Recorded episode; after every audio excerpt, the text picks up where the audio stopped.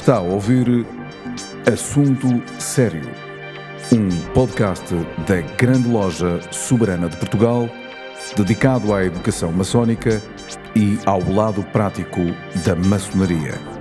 Levamos a todos vós um programa para maçons e não maçons, onde serão abordados temas maçónicos e profanos numa perspectiva maçónica.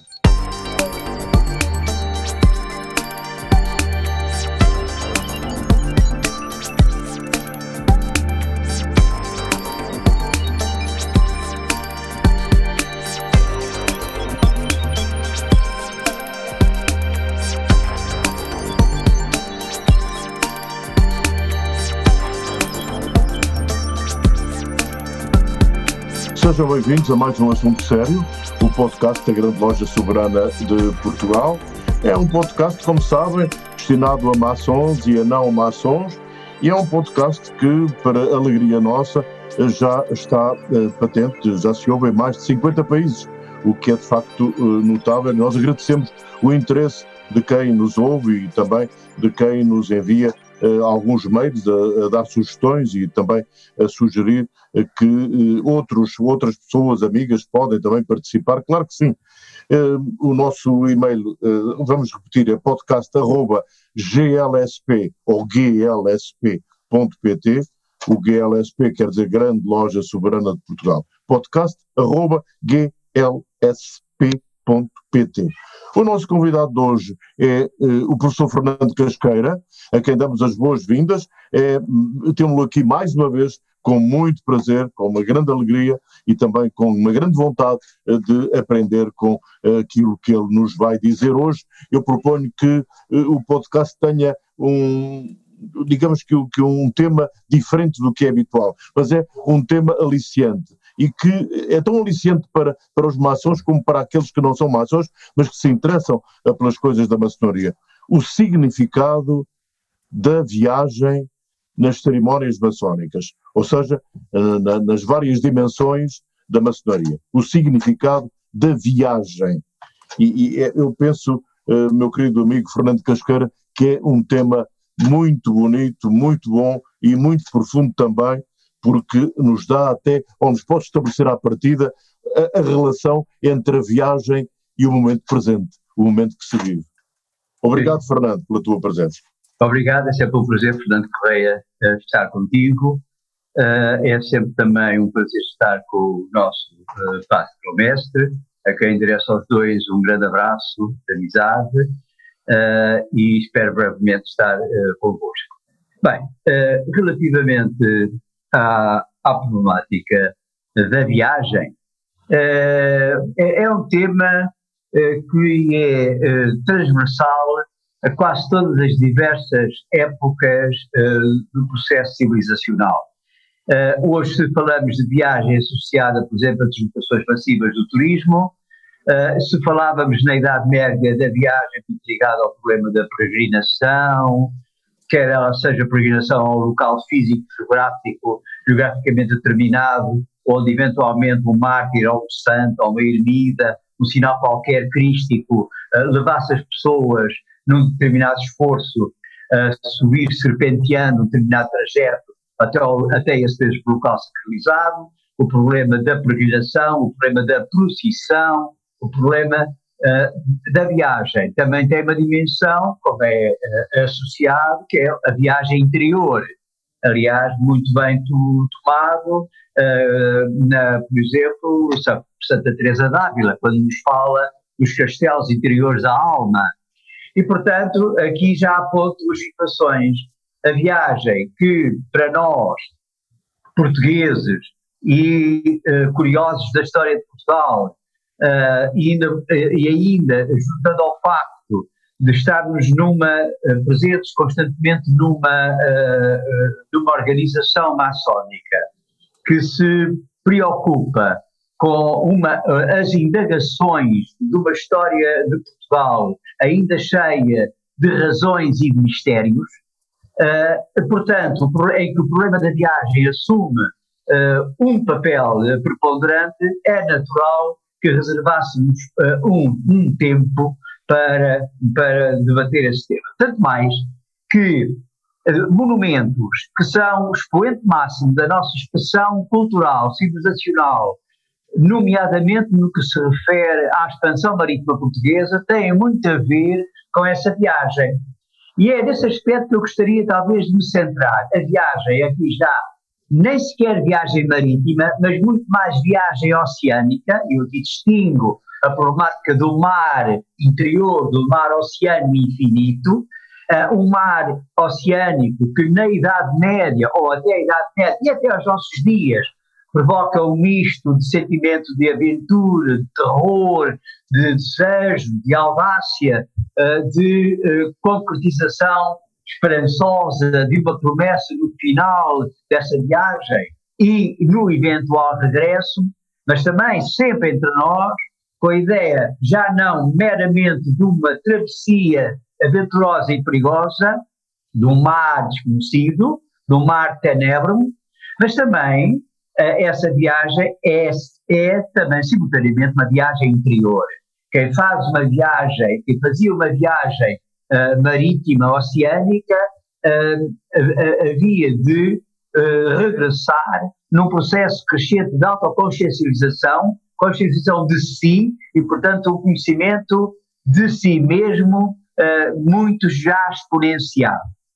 E, portanto, uh, esta é, digamos, o grande núcleo, o grande novelo pela qual nós podemos uh, articular as diversas dimensões simbólicas dessa própria viagem. Claro não falo aqui sequer das viagens que nós, num aspecto um pouco centrado no nosso templo dos nossos rituais também a realizamos, nomeadamente em certos processos de uh, iniciação ou de passagem uh, de, de, certos graus.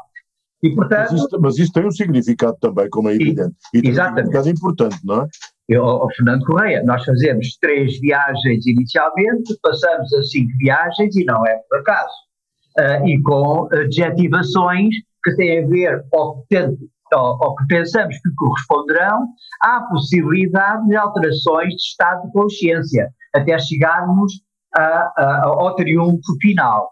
Portanto, é, começamos na perseverança, isto na, falamos de companheiros, até chegarmos ao, ao, triunfo, não é? Portanto, há aqui toda uma, uma passagem. Mas esta questão é muito antiga.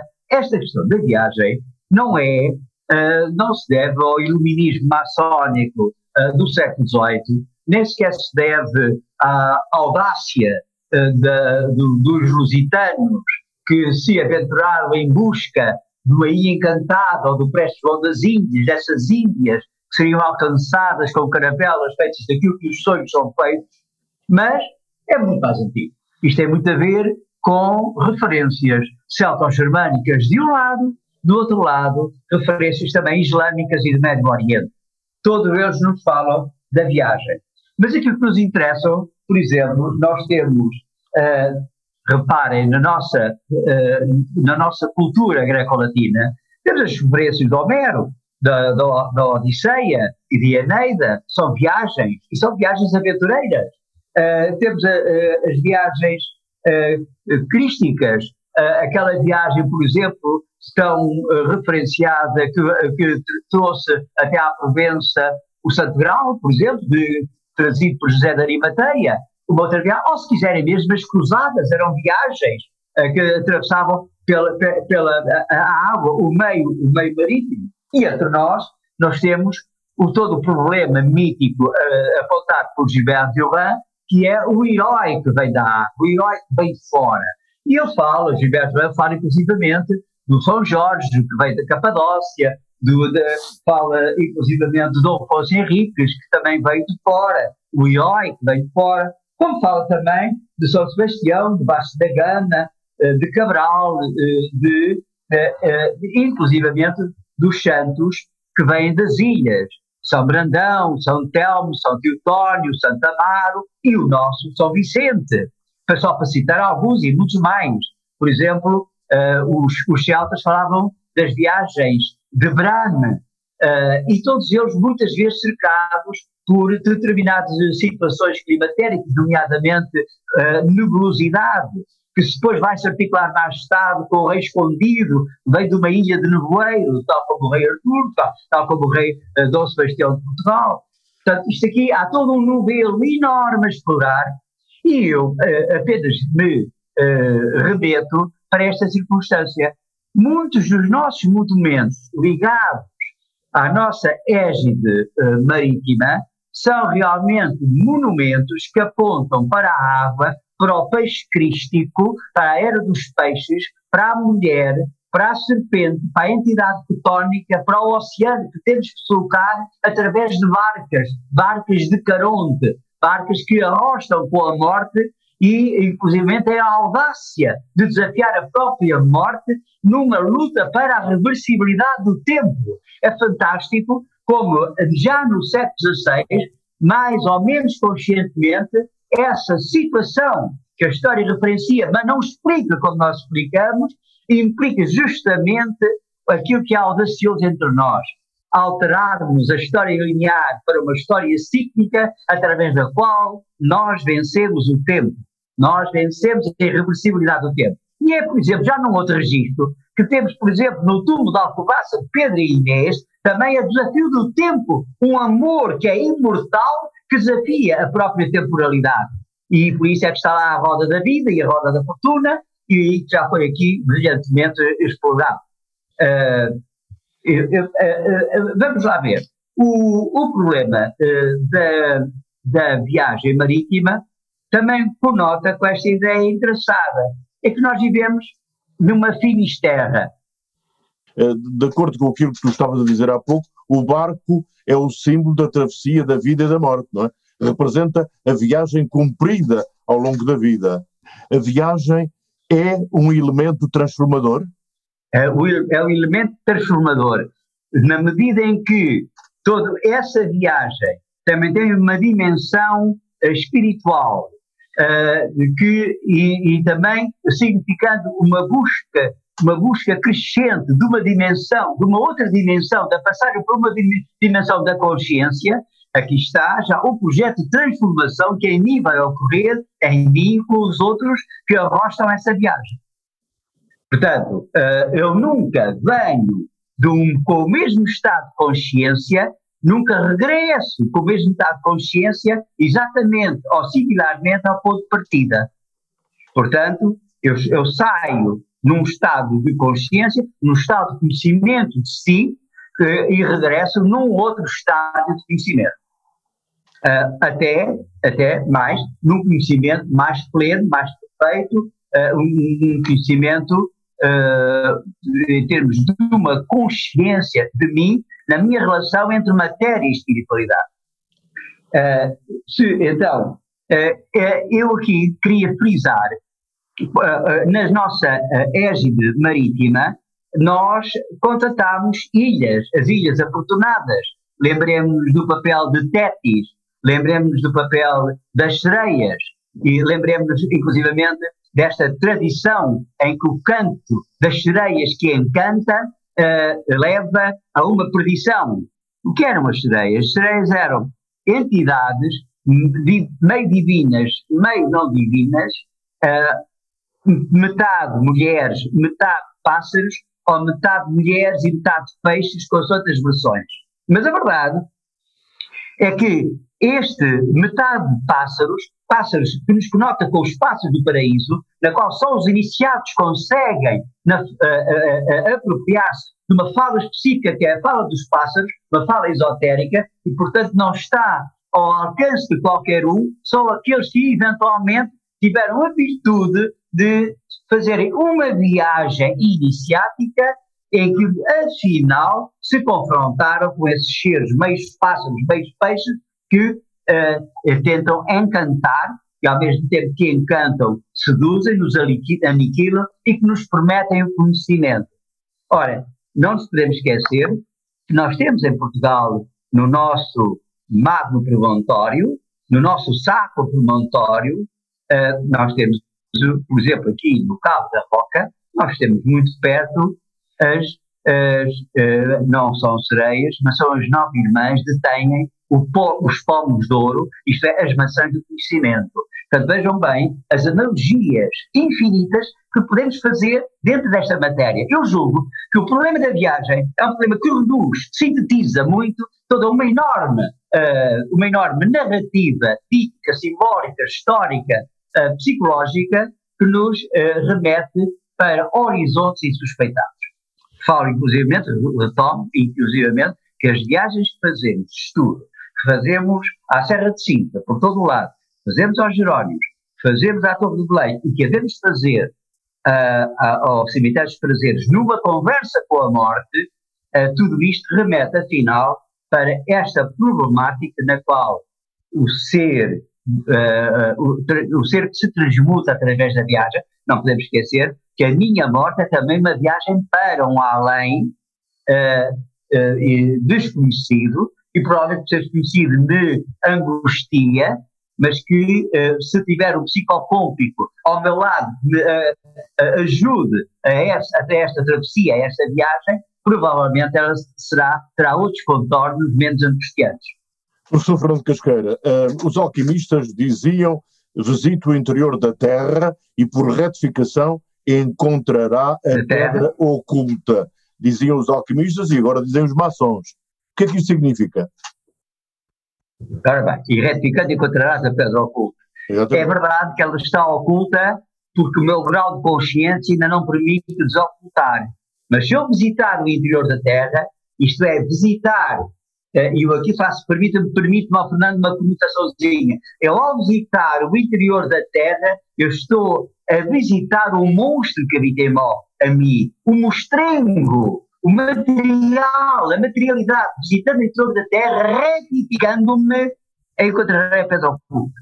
Ou seja, eu tenho primeiro que descer numa queda, me diluir, eh, morrer e morrer de um estado anterior para dar um salto qualitativo num processo de autoconsciencialização justamente é para me encontrar a mim mesmo a pedra oculta que é a minha vida. E, portanto, é todo um processo, eh, mais prosaicamente, portanto, nós podemos dizer, é um processo de autoafirmação constante para o qual somos eternos aprendizes. E, portanto, é este é o desafio que se nos coloca e é o desafio que uh, uh, uh, o problema da viagem nos confronta também, porque a viagem é um processo de autoconhecimento, é um processo iniciático, é um processo de transmutação do ser para um grau de consciência superior àquele que eu tinha quando à partida. Ora bem, se pudermos associar a viagem a um estado temporal, ela significa o presente? Ou seja, é na viagem que a transformação acontece? Vamos lá ver.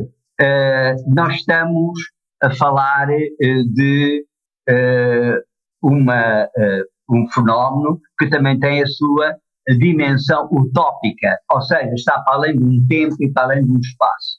E, portanto, onde eh, um tempo deixou de ter eh, significado. Porque se eu falo num tempo circular, já não falo num tempo linear, de momento para momento, em que a longura e a distância têm aqui um significado, mas numa circularidade eu volto sempre ao mesmo, ao mesmo ponto de encontro.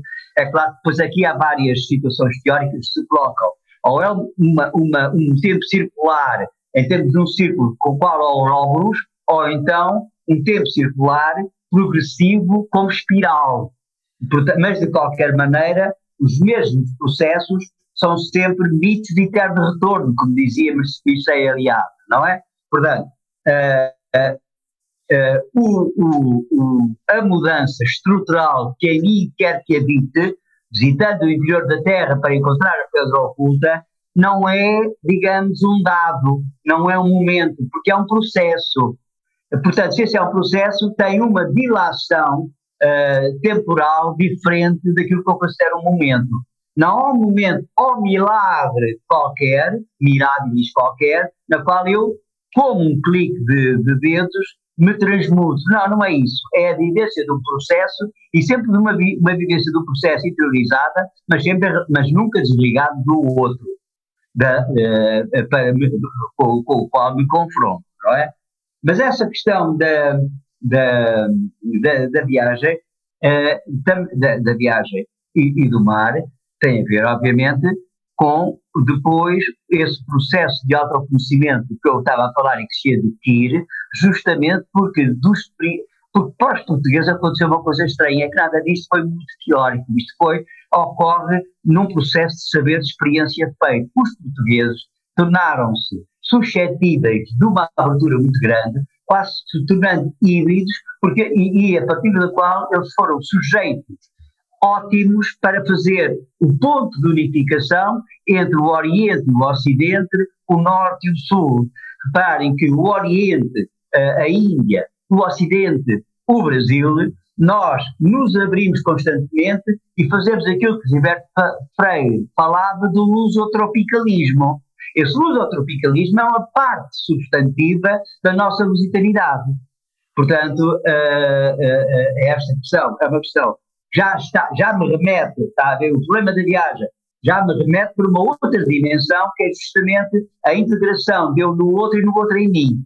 E daí, e talvez isto seja a problemática do Quinto Império, e aqui salto para outro sítio, para o Quinto Império, ou seja, o Império da Harmonia, o Império em que se diluem os contrários, e não é por acaso que nessa, uh, nesse processo do Quinto Império também se entra em linha de conta com a possibilidade de dissolução dos antagonismos religiosos, aqui agora em, em, Padre, em Padre António Vieira, por exemplo, sobre a égide do Espírito Santo, uh, enfim, noutros, noutros, noutros processos culturais, provavelmente isso será feito de outro modo. Mas à portuguesa, essa uh, diluição dos contrários, essa diluição dos opostos, tornando, em vez de conflito, em complemento, essa é, digamos, talvez uma das grandes missões que ocorre uh, com os portugueses e ocorre num processo de conscienciação justamente com as viagens marítimas, com a nossa expansão. Aliás, professor Fernando Cascara, isso está expresso nos Lusíadas, não é? Exatamente. A viagem é um fator central dos Lusíadas. Exatamente, exatamente. Uh, uh, não só noutras obras também, mas realmente os Lusíadas é a nossa, é uma das nossas grandes uh, referências. não nos podemos esquecer também que Fernando Pessoa, anos mais tarde, nos fala também do o, o Império Português para o ser será o Império do Espírito, e portanto, ali, digamos, que uh, a língua portuguesa ainda assume para ele uh, uma, uh, um, um, aspecto relevante, porque ele sabe que a língua portuguesa é um processo de transmutação. digamos que entre pensamento, pensamento português e língua portuguesa há uma união íntima. eu só serei português se falar português, porque ao falar uh, português, eu tenho um pensamento português. Porquê? Porque ali é o grande organizador do pensamento. Oh, Fernando, se nós imaginássemos nós a vivermos sem língua, o nosso pensamento era caótico. O grande estruturador, o grande organizador do pensamento é, é, é a língua. Existe uma coisa. Enquanto, enquanto qualquer fenómeno não for apropriado pela língua, ele não tem existência social. Por isso é, por exemplo, quando morre alguém, uma criancinha recém-nascida, era obrigatório, por lei, dar-lhe o nome, porque o ato de nomear eh, dá-lhe evidência social. Se morre e é enterrada sem nome, desapareceu da sociedade. Portanto, o nome é que lhe dá existência eh, social.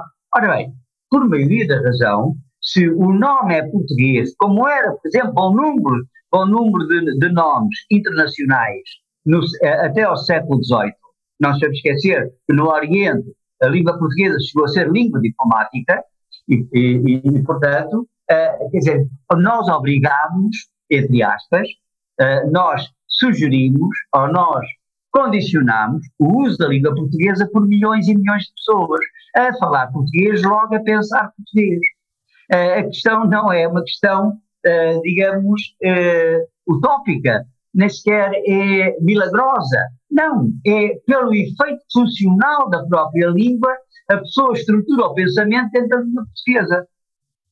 Uh, não é por acaso que os, os, os Lusíadas só podem ser uh, vivenciados e gozados para quem conheça um pouco português ou para quem conheça bem português.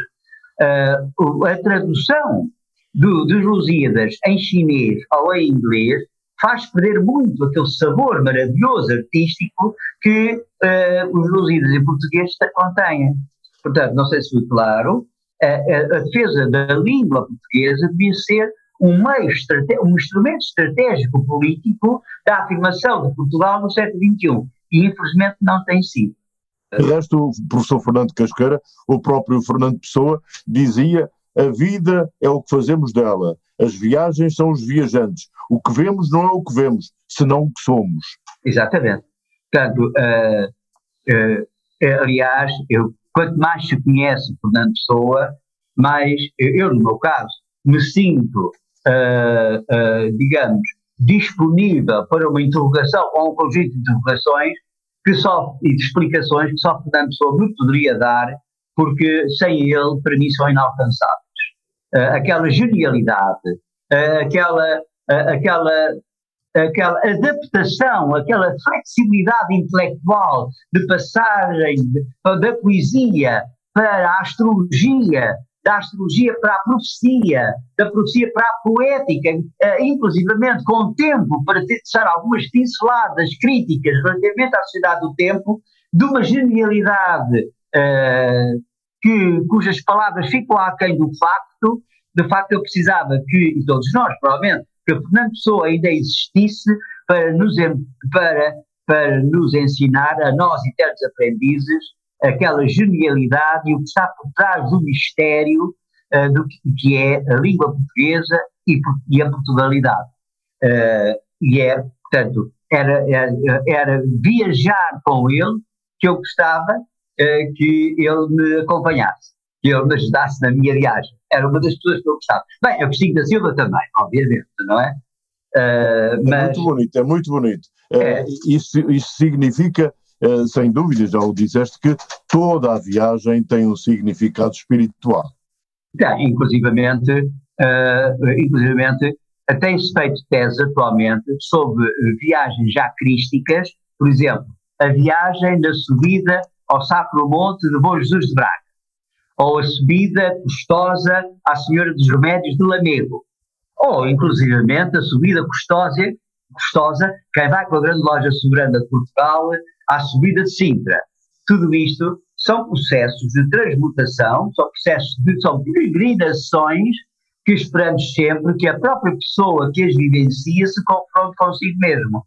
Não é por acaso que um dos grandes convites é o esforço, a meditação, o confronto consigo próprio está implícito na, na, na viagem a Santiago de Compostela.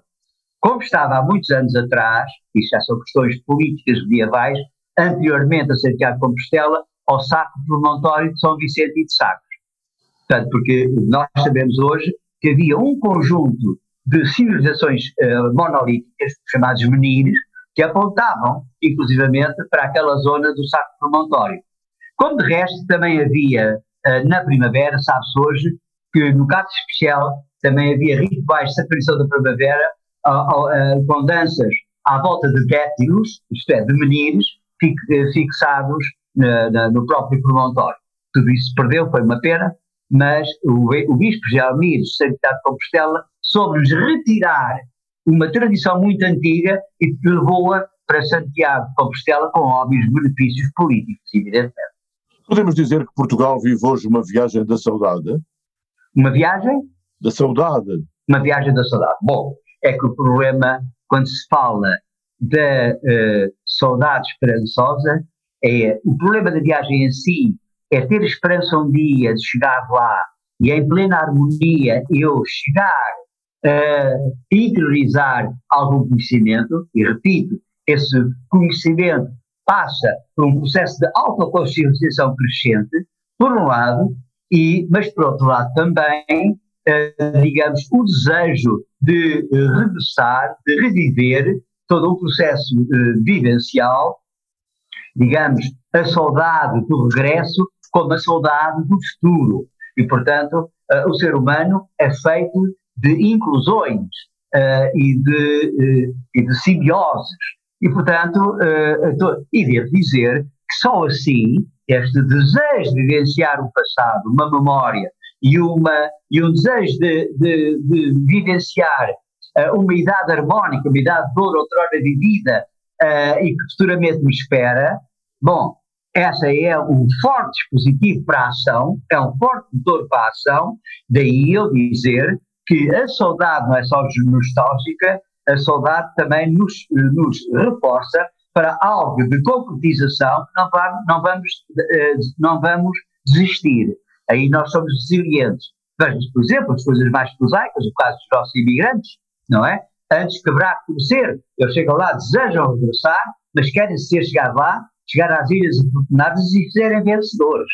E são, de uma maneira geral. E, portanto, está aqui toda uma situação de uma saudade que não é só lamesta, não é só esperançosa, como, como uma certa uh, idiosincrasia sobre o fado deixa transparecer. Não. Para muitos pensadores, deixam uh, no ar a ideia de que a saudade é, digamos, um complexo emocional de sentimento, pode ser um, um enorme, um poderoso motor para a ação futura. E, portanto, uh, temos aqui uh, toda uma situação que começa apenas a ser explorada, quando explorou da Lila Pereira da Costa, como explorou Pipinha Aranda Gomes uh, e como muitos outros, e transformando o problema da saudade num problema filosófico. Já agora deixa-me dizer, Fernando Correia, que a cultura portuguesa é fundamentalmente um problema filosófico. E nós temos uma quantidade enorme de pensadores, de poetas, de artistas que eh, tentam questionar esta questão complexa do que é ser português e o que é a cultura portuguesa. Fernando Casqueira, uma pergunta pessoal para terminar, se não te importas. Qual a viagem que ainda não fizeste e gostavas de ter feito? Eu ainda não fiz viagem nenhuma porque ainda não concluí nenhuma. Uh, uh, portanto, em mim, nada é concluso. Tudo está ainda em processo. E até mesmo quando eu morrer, minha, fisicamente, a minha viagem continua. Estou firmemente convencido disso. Uh, e eu aqui não quero apelar à física quântica, mas eu sou informação, sou substância, sou mónada, sou partícula subatómica e essa viverá sempre através do espaço. Agora, o que pode acontecer é uma viagem que não tenha nem princípio nem fim, porque eu sou Fernando Casqueira, fiel depositário de uma informação da qual posso não ter muita consciência, mas as partículas existem em mim, essas partículas quânticas produtoras de informação, e depois hei de legar alguns uh, para, para, para, para um alguns para além do tempo que está dentro do espaço. E repara, Fernando, isto é uma mensagem, é uma mensagem não, é um discurso otimista. Eu com isto venço a angústia da morte física, que infelizmente incomoda muita gente. A mim não me incomoda nada. É porque não tenho medo da morte física. Tens toda a razão, Fernando, toda a razão. Que bonito final este e que grande abraço eu te dou, ainda que a esta Igual, distância. Igualmente, igualmente para ti. A amizade não tem, não tem distância. Não tem, não tem. É sempre um processo, nunca é onde está sempre a construir-se. Sempre em construção. Muito obrigado, o professor Fernando Casqueira foi o nosso convidado neste assunto sério, o podcast da Grande Loja Soberana de Portugal. Se quiserem contactar connosco e têm querido, é só escrever podcast.glsp.pt. O professor Fernando Casqueira, durante este podcast, falou muito em Fernando Pessoa. Foi Fernando Pessoa que escreveu isto. Segue o teu destino rega as tuas plantas, ama as tuas rosas. O resto é a sombra de árvores alheias.